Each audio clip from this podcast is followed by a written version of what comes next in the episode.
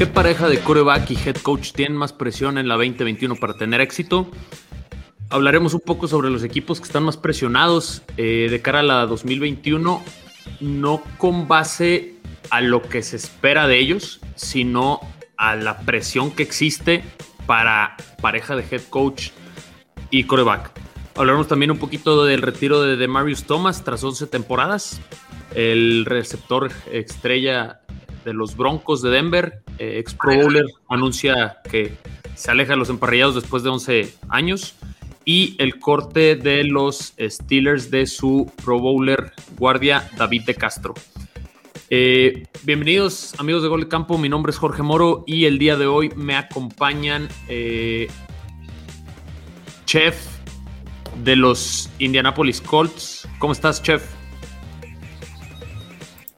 ¿qué onda, Moro? ¿Qué onda, banda? Aquí disfrutando esta off-season, esperando ya con ansia eh, para ver a mi nuevo coreback, que por ahí vi que está entre, entre los eh, dúo del coreback head coach más presionado, con mayor presión de la NFL. Ya hablaremos un poquito más adelante de Chef. Charlie, de los Baltimore Ravens, ¿cómo estás, mi Charlie? Todo bien, Moro. Saludos a todos aquí a tirar, a tirar palabras, ¿eh? porque no, no, no, no me late ahí a ver, a ver qué, dice. Nasle, representante de los Chicago Bears, ¿cómo estás, Nasle? Hola chicos, muy bien, gracias. Eh, aquí ya lista para platicar un poco de las noticias de la NFL y también ya queriendo que comience la temporada 2021. Excelente, mismo, mismo deseo de todos. Y Candia de LA Rams, ¿cómo estás, Candia? Bien, bien, contento de estar aquí a tirar palabras, como dice Charlie. Es todo, es todo. Es todo. Bueno, eh, pues comenzamos. La NFL vive aquí. La comunidad más grande de fanáticos con representantes de todos los equipos. Somos Gol de Campo. Como les anticipaba en, en la introducción, hablaremos de la pareja que tiene más presión, según un artículo de NFL y bueno, los equipos son cinco, que es.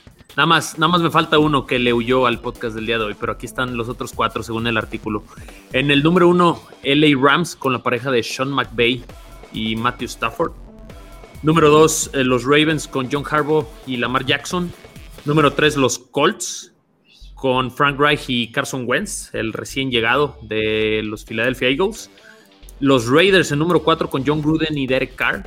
Y en último, el cual yo no estoy muy de acuerdo, eh, los Bears con Matt Nagy y el novato Justin Fields, ya cargándole la mano desde el inicio.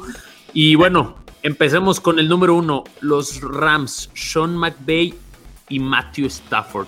Eh, hay mucha polémica eh, en torno a los Rams por la, la mejora, ¿no? El, el salto de calidad de Jared Goff que se fue este offseason del equipo y adquirieron a Matthew Stafford, que Matthew Stafford siempre ha brillado en un equipo pues muy mediocre como los Detroit Lions. Entonces, eh, con este salto de calidad, Candia, eh, ¿tú consideras que los Rams y Stafford con McVay sean los más presionados para tener éxito de cara al 2021?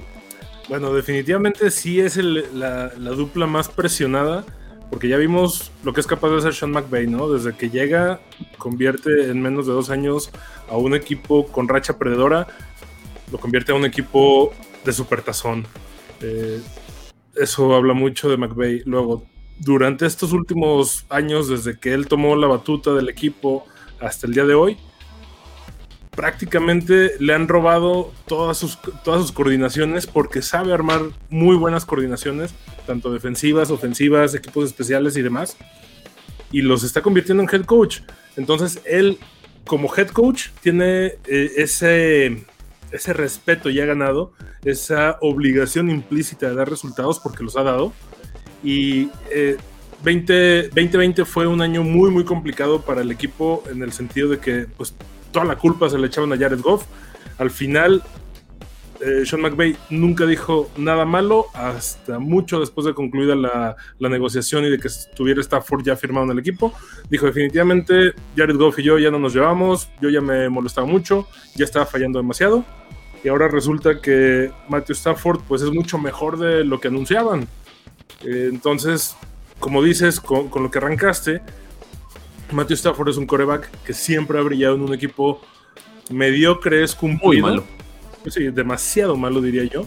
Muy mal. Eh, entonces, a lo mejor ya ahora con una, con una ofensiva, con, con las herramientas que le están dando, con todos los este, receptores, con una línea no tan firme, pero sí puede ayudar bastante, pues bueno, tienen que dar resultados sí o sí. Además, lo- también seamos realistas, Matthew Stafford ya no es un quinceañero.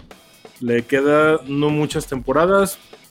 No muchos, sabe. pero yo creo que sí le queda gasolina en el tanque, ¿no, Candia? Y también algo que, que me parece, resaltando un poco lo de McVay, eh, después del Super Bowl que pierden los Rams, todos pensamos, ¿no? Como el ciclo post-Super Bowl es que los equipos vayan en picada. Los Rams se fueron una temporada y otra vez Y se volvieron a levantar, Entonces, exactamente. Sí, y como dices, ha tenido bajas. Eh, la, la cuestión del salary cap, que los Rams tenían un equipo de ganar o morir y se y repuntaron en una, en una sola temporada. Entonces creo que es bastante valioso lo que está haciendo McVay, pero definitivamente creo que sí tiene presión. Yo, Sí, yo- no. yo- yo a mí Da- si me preguntas, la presión no está tanto en McVay, sino, no, no, o sea, no sé cómo se llame, pero en, el, en la gerencia general y en el Les mismo Snead. staff. En Snead, porque al final del día, pues invertiste gran capital, ¿no? Pensando en que era la solución a tu ya establecido equipo, ¿no? Y creo que el estigma de Matthew Stafford ha sido siempre, ay, Matthew Stafford es bueno, pero padece de equipo, ¿no? Y siempre ha sido ese estigma. Entonces ahora sí lo estás mandando a decir, oye, ya te mandamos un buen equipo. Entonces creo que hay más, porque al final del día si es un fracaso, quien se va a terminar yendo, supongo que se, se cargaría un poco más a, a Stafford y a la gerencia general que a McVay, ¿no? O sea, creo Aparte, que... Bueno, la, la lo- gerencia los general Rams y ya se acostumbraron a no, a no tener picks de primera ronda, les encanta ahí regalarlos. picks de primera ronda, ¿qué es eso, no? Eh, McVay y, y Les Snead como gerente general van de la mano. Eh, Les Snead fue el que, el que metió las manos al fuego cuando todo el mundo dijo, oye, ¿por qué vamos a contratar a un chavo que, que no tiene experiencia como head coach? Entonces, no creo que se, si esto no funciona, no se va la gerencia general, no se va McVay, definitivamente la guillotina va a caer sobre Matthew Stafford. Entonces, tiene que dar ¿No resultados. crees que dieron mucho por Matthew? Creo que dieron muchísimo, creo que, creo que dieron la vida completa por Matthew Stafford. Yo creo que por eso es más su presión, ¿no? También. Exactamente. Y yo todavía no termino de convencerme porque, sí, claro, Matthew Stafford brilla este, en un equipo como los Leones de Detroit. Pero si lo cambias, seguirá brillando igual. No sé. Este, no nada más eso, también la división. Creo que es un poco más competitiva la división de donde está Los Ángeles que ciertamente la NFC North. O sea, Así acá era es. como más competencia principal, pues Green Bay. Pero, o sea, ahora entras a, a una división completamente diferente. Yo creo que de aquí a la semana 8, para mí, eh, Matthew Stafford va a ser un espejo y me tiene que callar la boca. O sea, para mí Matthew Stafford sigue siendo un espejito. No digo que no tenga corazón, no digo que no sea bueno. Definitivamente para ser uno de los 32 corebacks, de, de los mejores 32 corebacks del mundo, debe de ser bueno. Eh, ya tiene todas las herramientas que ha pedido, receptores de corto, mediano y largo alcance. A ver si da el ancho. Más Sí, que presión, creo que no, que no pueda, que no pueda llevar bien la ofensiva. Es un mejor ejecutador que Jared Goff. Y eso es lo que estaba buscando McVay. Eh, Que le dé su airspeed offense y, y vaya, tiene mejor brazo, tiene mejor toque. Entonces, creo que le va a hacer bien a los, a los Rams. No creo que haya esa presión o que estén tan, tan arriba en, en ese, ese termómetro. Y, y no creo, como le decían por ahí, no creo que, se, que la guillotina caiga sobre Stafford. O sea, diste que dos primeras rondas y lo vas a cortar el primer año, entonces como que no le veo el caso yo. Eh, bu- Bueno, bueno, bueno. Eh, hemos pagado contratos como el de Brandon Cooks de 35 millones de dólares y al año siguiente lo hemos dejado ir. El de Todd Gurley de 75 millones de dólares y el año siguiente se dejó ir. O sea, eh, la directiva no es particularmente brillante en ese tipo de movimientos. No me sorprendería que lo hicieran. Ma- ma- En más, que no ma- más que ser brillantes, son como muy, muy tajantes, ¿no? O sea, Sí. les, les, les ven, o sea, no, no alargan las malas decisiones, pues, o sea, una mala decisión y luego, luego a darle cuello. Entonces, si Stafford no da el, el, el ancho, yo sí lo Muy veo pacientes. cortado. Sí, o sea, no vas a No, desperdiciar claro. equipo Pero, pero, en- pero, pero, Ah, pero ah, en un este par de caso, años, un ¿no? año. Estamos hablando No. de un escenario a un año. Porque No, no, no, cortas no tiene que dar resultados este año. ¿no? El Claro. equipo Lo cortas y tiene a quién que pones, o sea, llegar- no tienes material como para subir por quizá Spencer Rattler o Sam Howell el siguiente draft. O sea, vas Sí, no, a dar todavía más, Ya más rondas de draft para hacer un ya renunciaste a, do- a dos primeras rondas, que son, tengo entendido, la de este año y la del Y la del siguiente, ¿no? 23, Que la clase co- de corebacks del- de la siguiente no se ve tan, tan fuerte. Para dentro de dos años ya sería a lo mejor. Yo creo que es la prueba que le darían a Stafford, ¿no? Dos No, años. creo que tienen su primera ronda, si no hasta mal. el 24, ¿no? No, ¿sí? Hasta el 20, No, bueno, che- no, hasta el 23, en el che- No, 23. según yo es Porque el de- el de- 23, sí. En el Creo que 23, es eh, en el 23 Ok. sí hay, pero seguro le van a cambiar, no te preocupes. Pero Ya lo por hecho que lo van a entregar algo. independientemente de cuando tengan rondas, si le va mal a Stafford, pues, o sea, no se van a quedar con los brazos cruzados teniendo a Aaron Donald, Jalen Ramsey y ese tipo de jugadores ahí. O sea, Es que esa es la clave. Si está Claro. formando No, no, resultados este año, se va. Te entiendo, pero ¿a quién traes y con qué lo traes? Pues alguien de la agencia libre y con dinero a Exactamente. base de billetazos, así funciona Los a Ángeles. Te mando a Foles si quieres. ¿Otra vez? Eh, eh, no, es eso, gracias. a lo que van a hacer. O sea, vas a traer un Andy Dalton, Es eso. a Foles, a, no. Te regalo ¿no? Yo digo, o sea, A lo mejor el, Pues- el último, último, último año de Brady se puede ir a Los Ángeles. ¿no? No, No, lo- lo- lo- no, no. No, no, no, no, no. Yo, yo, yo digo que lo, que lo van a aguantar, le van a dar dos años y, y, y siguiente. Bueno, pasamos al, al número dos, aquí a los Ravens con John Harbaugh y Lamar Jackson. Yo este dúo en lo particular creo que sí tienen mucha presión. John Harbaugh es un coach. ¿Cuánto tiene Charlie ya en el equipo? ¿10, Mira, 12 años? Ahí- Lamar es un former MVP, es su cuarto año ya, o sea, creo que ya es el momento, ya jugó en playoffs, que es lo que no hizo los años anteriores. Estos playoffs ya se le vio algo, pero yo creo que ya debe de por lo menos un campeonato de la FC. Mira, yo, yo te voy a decir algo, ahí creo que está mal o no sé qué haya pesado no sé si no le dan seguimiento, pero la presión está en Greg Roman, que es el coordinador ofensivo, porque John Harbaugh como, como head coach es de lo mejor que hay en la NFL, o sea, eso de decir que, que está en el hot seat por, porque le vaya mal o porque, o sea, la única manera que yo veo que John Harbaugh se quede fuera de los Ravens es con una temporada fatídica de 5-11, 5, o sea, no, no, digo de 5-12, una cuestión así, porque de otro modo no, no veo que, que dejen ir a Harbaugh. En cambio, No. Greg Ro- no, pero escúchame, en cambio Greg Roman, que es lo que hemos adolecido, que es lo que siempre ya es como la, fue la tendencia del discurso del año pasado, ¿no? De que el juego de pases muy muy predecible, que todo se centra en la carrera, que no tenemos esas opciones me queda claro que está toda la presión y más porque le dieron armas ahora sí, le- le trajeron un receptor de primera ronda, le trajeron a Sammy Watkins. No digo que sea lo, o sea, como traerte un Devante Adams o un Stephon Diggs, pero mínimo ya es un te buen dieron. complemento. es- eh, no, o sea, son un buen core de, de receptores que no has tenido en toda, en toda tu carrera. Y pues Lamar Jackson, yo también creo que la presión eh, está puesta en él simplemente por, por los resultados del MVP, que pues realmente fueron números un poquito irreales, ¿no? Hasta yo me emocioné y todo esto. Y creo que la tendencia de Lamar ha sido de, de como compararse con Mahomes.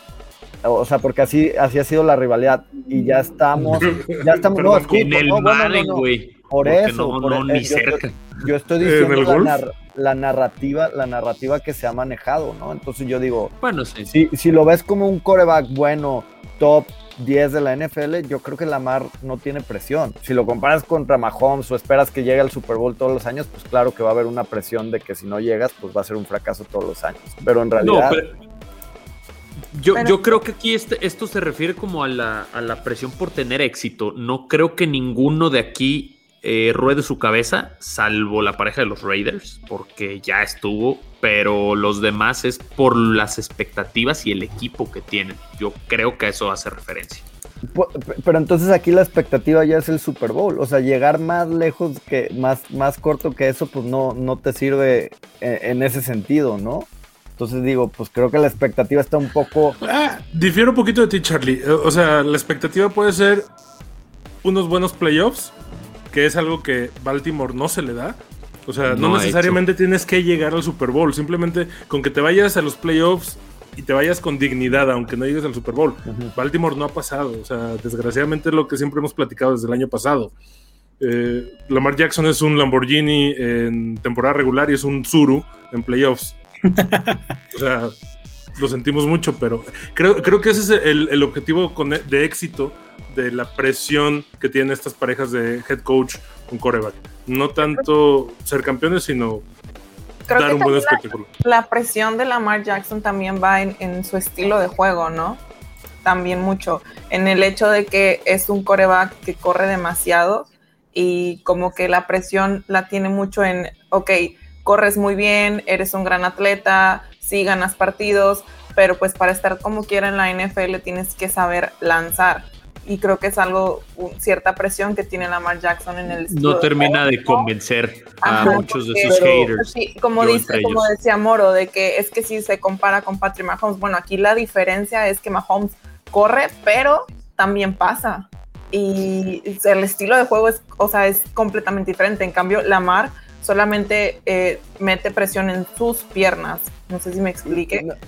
pero es que yo siento que ese, ese, ese concepto de, o concepción que tenemos de la... Yo no digo que es la joya, ni que es el mejor pasador, ni nada, pero creo que está muy castigado por el hecho de usar sus piernas. En vez de decirlo como un extra... Por su estilo colegial. Ajá, es como, como es un castigo por no ser convencional. Cuando, por ejemplo, todo lo que dicen ahorita es de que no sabe pasar, tiene más, mejor porcentaje de pase que Josh Allen, tiene mejor QBR que Josh Allen. Y ahorita Josh Allen es como el nuevo, el nuevo coreback que todo mundo ama. Yo ahí también difiero, Charlie. O sea, creo que castigamos demasiado a Lamar y alabamos demasiado a eh, Josh eh, Allen. Eh, es mi punto. O sea, el, chiste es como ponerlo en, un panorama más, más real porque siempre dicen, es que Lamar no sabe pasar, o sea, realmente su radio de intercepciones por touchdown está en lo mejorcito de la NFL, o sea, a lo mucho lo, único que tiene que no, no tiene tantas yardas aéreas porque se depende tanto de su juego de carrera, ¿no? Que porque no tenía receptores, etcétera, ¿no? Y la, terminas un poquito complementando, pero de ahí en más no creo que tenga malos números como pasador, así como para que lo castiguen tanto como lo hace, la verdad. Chef lo que decían respecto a Allen, yo creo, y opinión personal, es, yo sí he visto a Allen echarse al equipo al hombro, o sea, definitivamente no tiene juego terrestre. Y Lamar Jackson, él es parte del juego terrestre. Y más que nada, y no es que no sepa lanzar, mm, recuerdo mucho el juego contra Steelers, me parece que en el MT Bank, en donde tiene para pasar y, y corre y le provocan un fumble. Entonces, por ahí va más esa presión y sin la memoria no me falla, Greg Roman es el que el coordinador de, Kaepernick, ¿no? El que, que llegó con, con, precisamente con el otro Harbaugh claro. en la época de Kaepernick. Entonces coincido con Charlie en que la presión está ahí, hacia el coordinador. Ahí está la respuesta de la pregunta de hace rato, perdón. Si no funciona Matthew Stafford, contratamos a Kaepernick. Wow. ¿No? Eh, y ese sí sería un movimiento boom, ¿eh? eh ay, no. un movimiento mediático muy bien elaborado. no, lo haga, compa. Eh, pero bueno, ya para concluir, la presión está totalmente en Greg Roman.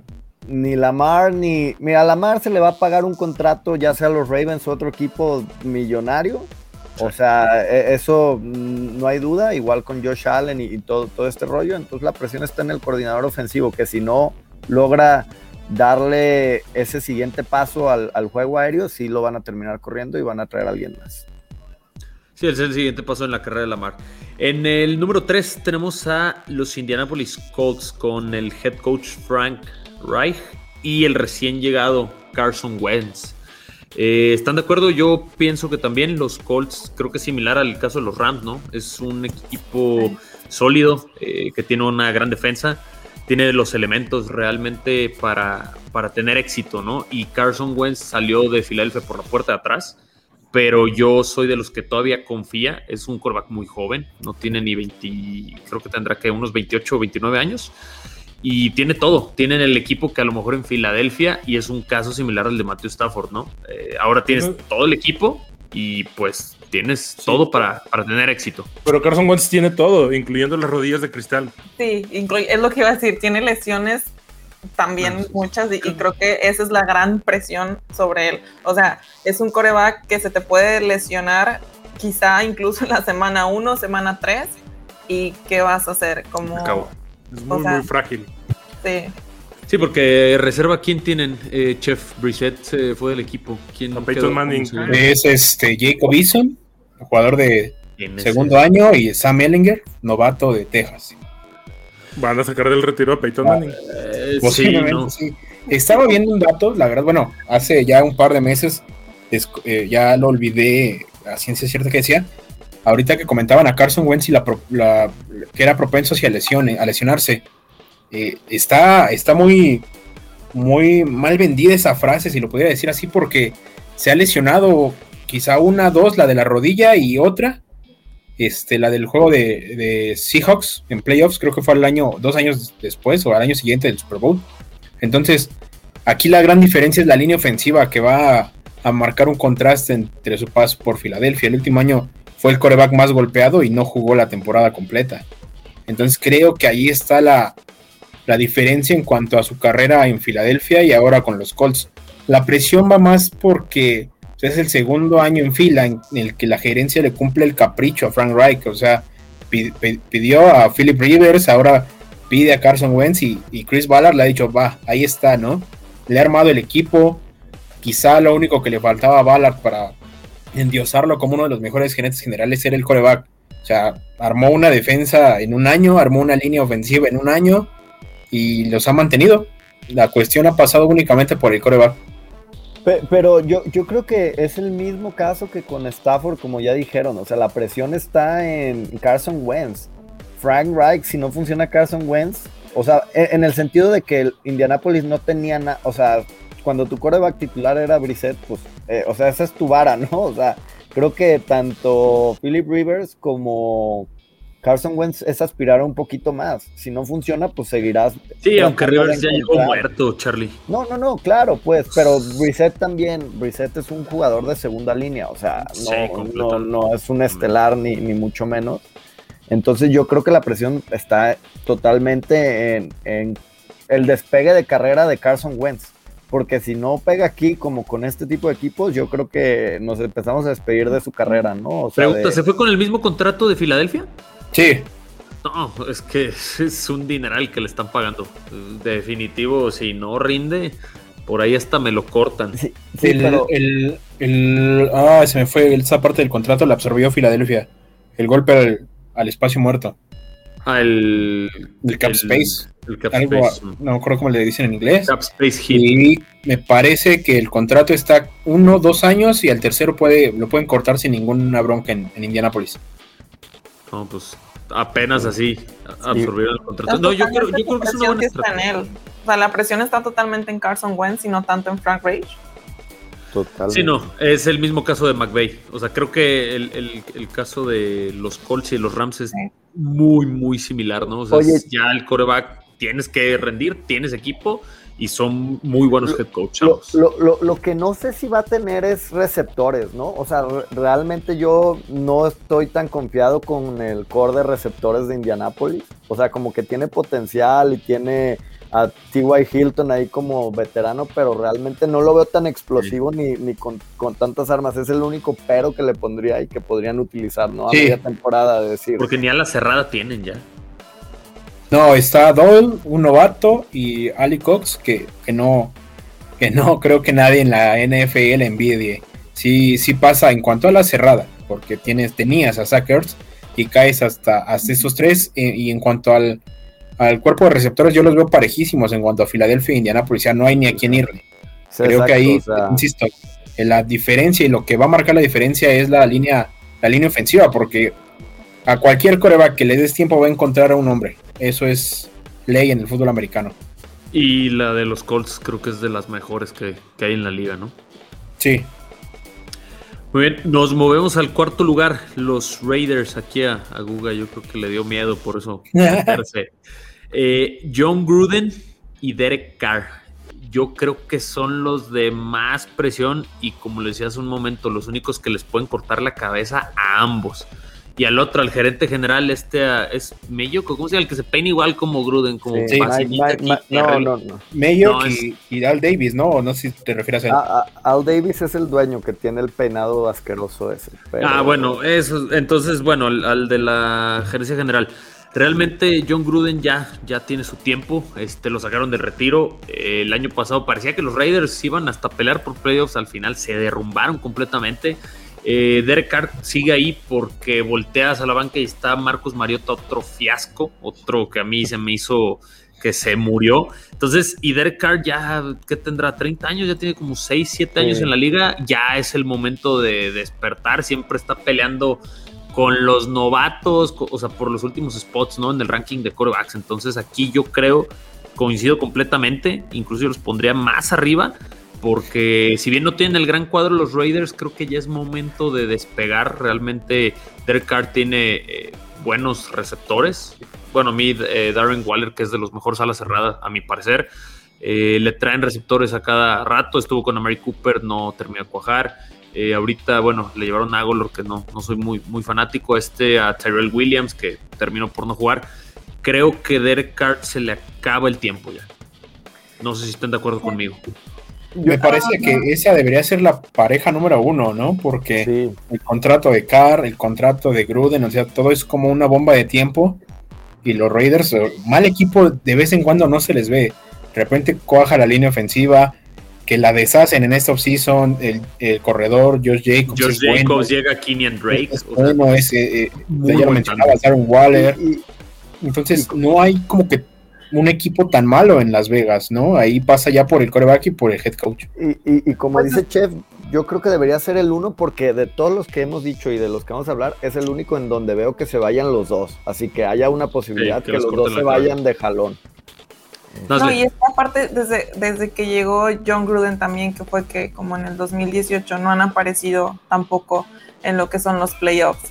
Y Derek Carr sí, creo que sí ha hecho bien su parte en cuanto a, las, a sus estadísticas, que tiene tres años seguidos acumulando, ¿qué? Cuatro mil yardas por ahí leí en el artículo que viene en la NFL.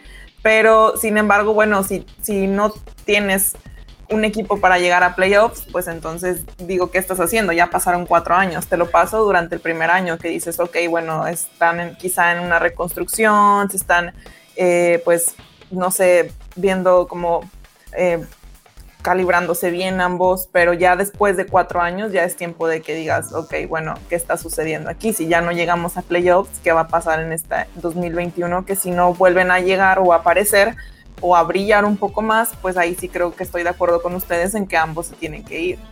Oye, Nazle, pero tengo una pregunta para ti. ¿No se te hace el caso de Derek Carr más bien como un stat padder? Hablas de las estadísticas, pero realmente Derek Carr creo que jamás lo he visto ser decisivo en ciertas fases del eh, finales de los encuentros. O sea, eh, que necesitas tú un coreback que de repente te saque esos, esos Bueno, partidos. ahí- Yo a Derek Carr jamás lo he el, visto ser ahí está el problema al final de cuentas de él. O sea, por, por eso también evidentemente está dentro de la lista, porque no es un coreback que a lo mejor te vaya a sacar, como dices, de un apuro, como Sí, no es hemos decisivo. visto con otros corebacks. Como quizá en su caso Lamar Jackson, que dices, bueno, el vato por lo menos te va y te corre las 20 mil yardas o como quieras. Pero ha Pero- marcado diferencia. es como Philip. Rivers el, el año pasado en, en Colts y los últimos par de años, creo, en Chargers. Digo, seguramente es un salón de la fama, pero los últimos 3, 4 años, lo de Philip Rivers, eh, imposible que te pudiera dar la vuelta un partido. Yo, el, el del año pasado, en, en los playoffs, cuando los Bills le empiezan, le dan la vuelta a los Colts, dije, no, para que Philip Rivers saque esto, imposible. Y no pudo. Y pues, el equipazo que traía. Entonces, creo que esto pasa por un tema a lo mejor más mental de Derek Carr, que cuando tiene la presión no es decisivo. Ah, No sirve. ahora, Bueno, ya tienen estadio nuevo, ya la afición va a poder acudir al estadio. Ahí creo que sí le añades un poquito más de presión, porque pues ya en sí equipo en reconstrucción ya como tal no es. O sea, ya no entraría en, en esa categoría, creo yo. ¿qué, Definitivo. qué, qué tanto influye eso del nuevo estadio? Y eso va también para Candia. O sea, que es tu primer temporada con gente, porque seamos honestos, la pasada no contó. O sea, realmente fue como una cuestión más. Pues fue un tema diferente, fue un año atípico y, y no, y lo tenemos que sacar como de estos cánones de. O sea, y ponerlo como con, con asterisco, ¿no? Pero ahora sí es la primera temporada, tanto de Rams como de Raiders en estadio nuevo y mega estadios. Entonces yo creo que es una mega presión añadida, pues. Bueno, yo creo que sí va a ser. eh, los dueños quieren resultados porque no gastaron tres pesos en cada estadio. Así de fácil. Eso sí. O sea, quieren que se les llenen los asientos en playoffs. Eh, Raiders la tiene bien fácil porque en Las Vegas, quien va de fiesta a Las Vegas va a decir, ah, mira, un partido de fútbol americano. ¿De quién? ¿Quién sabe? El, no importa. el casino. Igual y, Exactamente, van a ver el partido, ¿no? Exactamente. ahí adentro Al- El, antro el de intro del. Win, ¿no? Que pusieron que está espectacular. Seguro que sí. Este, pero acá en Los Ángeles sí tiene que haber un resultado, porque es un estadio, el mejor estadio de la liga hasta ahorita, el más caro. Eh, aparte tenemos inquilinos que pagan un dólar al año. Es lo que te iba a decir, tienen ahí visitantes, lo Híjole, rentan sí. y todo. El, el muerto y el arrimado los tres días apesta, ¿no? Entonces, pero bueno, eh, entonces yo sé que, que el, que el dueño lo que quiere es resultados y los resultados ni siquiera es ganar un supertazón, que sí, sería lo mejor, porque eso genera más fanáticos, eso genera más eh, perseverancia, bla, bla, bla, bla, bla, y todo lo que tú quieras. Pero lo que el dueño quiere es vender boletos caros en playoffs y que se le vendan todos. Así de fácil. Definitivo. Y el quinto lugar para cerrar este ranking del top 5 con la mayor presión están los Bears, Nasle. Yo en lo personal, como los decía, no estoy de acuerdo. Matt Nagy y Justin Fields. Eh, Nagy a lo mejor sí por la cuestión del mal manejo que, que ha tenido en, ciertas circunstancias. Eh, bueno, lo de Trubisky, eh, ciertas elecciones de- del pasado hechas de, de forma incorrecta, me parece. Pero Justin Fields va llegando. Creo que les cayó. Nadie se lo espera. Mira, ya llegó la Ya pizza. llegó Justin Fields. Eh, Ya pero llegó Justin Fields Fields, les cayó de, les cayó de Qué milagro. vergüenza. Les cayó de milagro ahí un par Siempre de que errores. estoy grabando, alguien toca la puerta. No sé puede Justin hacer las Fields nueve. Córtale el timbre, Nadle. Eh, pero bueno, el, yo- Justin Fields les cayó de milagro, como les decía. Eh, creo que es una buena oportunidad para Chicago dar la vuelta. Creo que tienen un equipo bueno. A secas no es nada espectacular. Buenísimo. Pero, ¿qué, qué opinan de este, de este dúo con presión para tener éxito en 2021? Es que mira, si te fijas bien, está como eh, la mayor presión Andy Dalton slash Justin Fields con Matt Nagy. Matt Nagy definitivamente tiene una presión enorme en sus hombros, sobre todo porque lo persigue la sombra de Trubisky. Eso que hizo con Pace hace ¿qué? tres años. Tres años. Eh, sí, hace tres años, cuando hicieron un trade up por tener a Trubisky que le salió pues podríamos decir pésimo, sí fue mal, pero también siempre quiero recalcar que al final de cuentas durante esos tres años llegaron a playoffs. ¿Cómo? ¿Quién sabe? ¿Por repechaje? Tal vez, pero al final de cuentas llegaron a playoffs.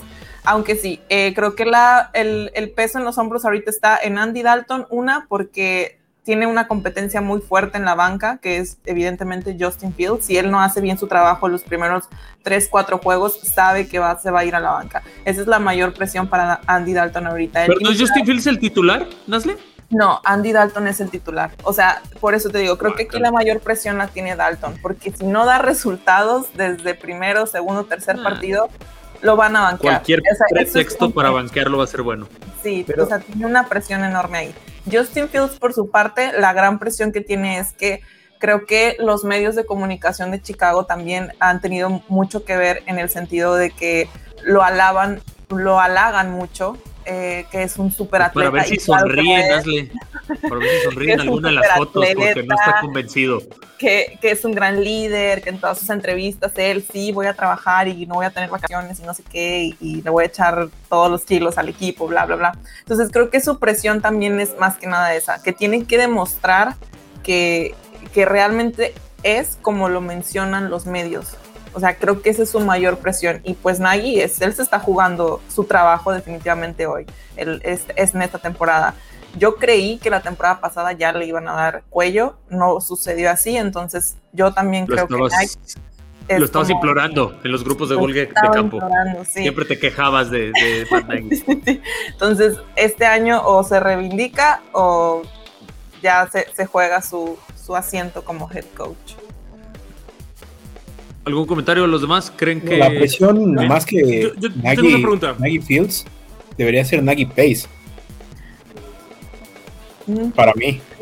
Yo, yo- yo tengo una pregunta. Nagy fue el que eligió a Trubisky pudiendo haber elegido a Mahomes, ¿verdad? pero, eh, fue Pace. Fue Pace. Ah, ok. entró más y el- subió? Pace. O sea, Ajá, yo creo que subió. pudo haber cambiado hacia abajo y le caía a Trubisky. Y, y, y como dice, o, O sea, pero, pero sí pudieron haber elegido a Mahomes en lugar de Trubisky. o a, de, o a Deshaun Watson. Mahomes también, fue el tercer Si no te gustaba Mahomes. ¿no? Mahomes fue el tercer pick. En- No, en Mahomes fue, no, el Mahomes 10. fue como el Pero, 10. pero creo que basar el rendimiento de un general manager por eso es muy subjetivo, porque nos regresamos Sí, ese sí. año y nadie va a pensar que Mahomes sea el mejor coreback de esa generación. Sí, pero es No, como no, si ahorita no, te no. dijeran, güey, invertiste 1500 pesos hace 10 años en Bitcoin. No, ¿por qué no? Sí, así Creo es. que lo al final de cuentas es una moneda al aire el, el draft siempre.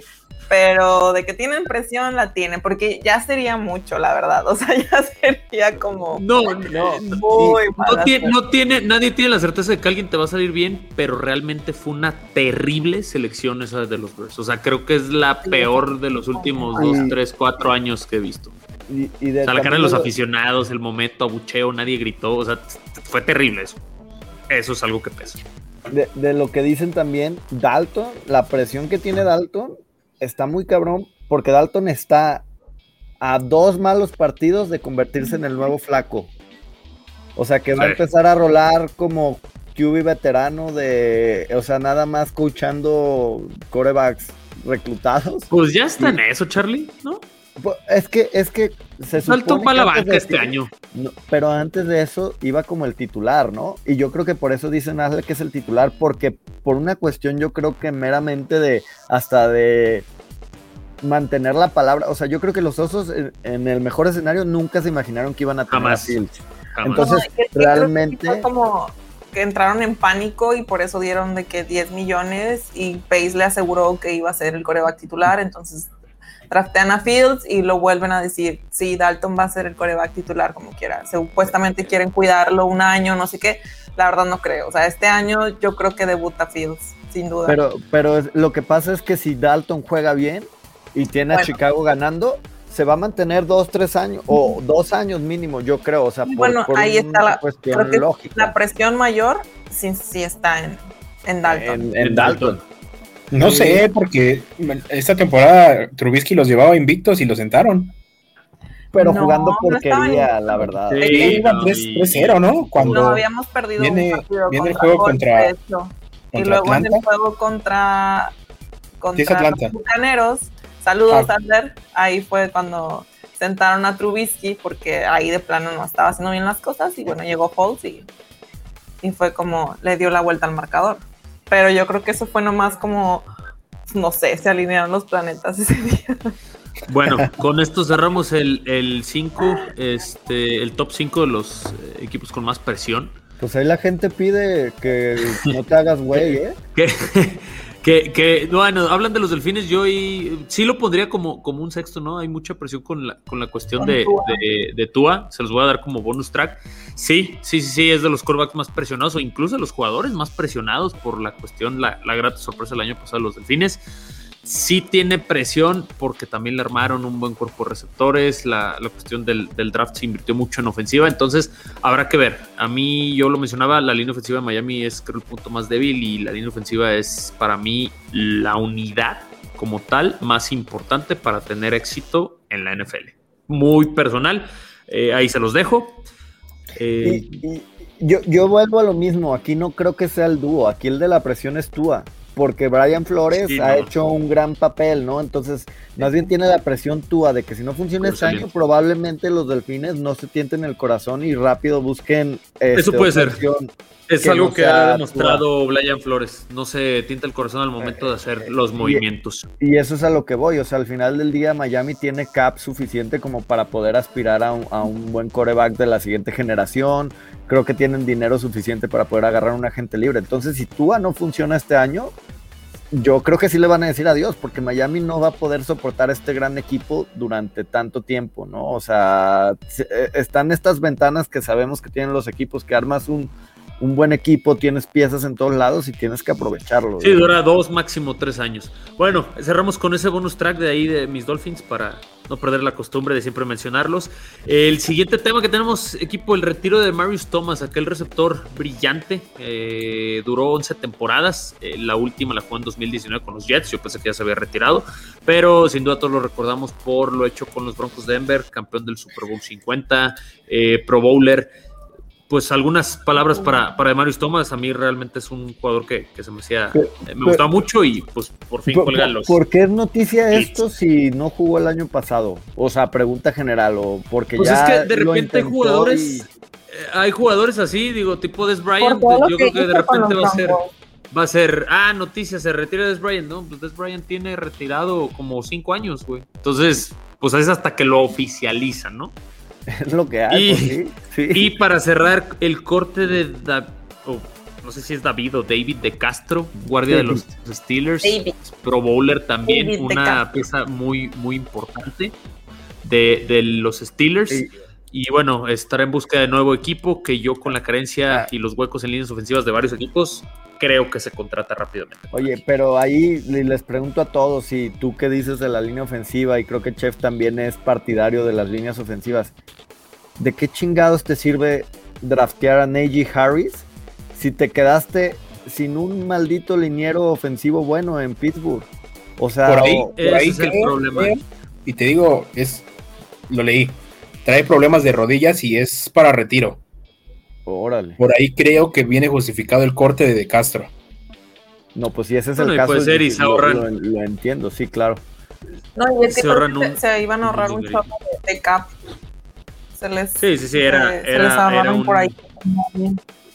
Una pero, importante, ¿no? Pero no barato. La línea ofensiva de Steelers ya perdió a tres, a sus tres mejores hombres. Perdió a Alejandro Villanueva, ahora a David de Castro y con el retiro de Marquis Ponzi, o sea, de los tres buenos que tenías en esa línea, ya te quedaste sin tres. Sí, de por sí Big Ben era el más golpeado, imagínate ahora, lo van a terminar por retirar. Equipo, es todo por este, por este episodio. Recordarles que nos sigan en nuestras redes sociales, eh, Twitch, canal de YouTube, Facebook, Instagram. Tenemos mucho contenido, Twitter, la cuenta eh, y agradecerles que nos hayan acompañado en este episodio más. Charlie, Chef, Candia, Nazle, muchísimas gracias. Mi nombre es Jorge Moro. Hasta la próxima. Nos vemos. Hasta luego. Bye. La NFL vive aquí. La comunidad más grande de fanáticos con representantes de todos los equipos. Somos Gol de Campo.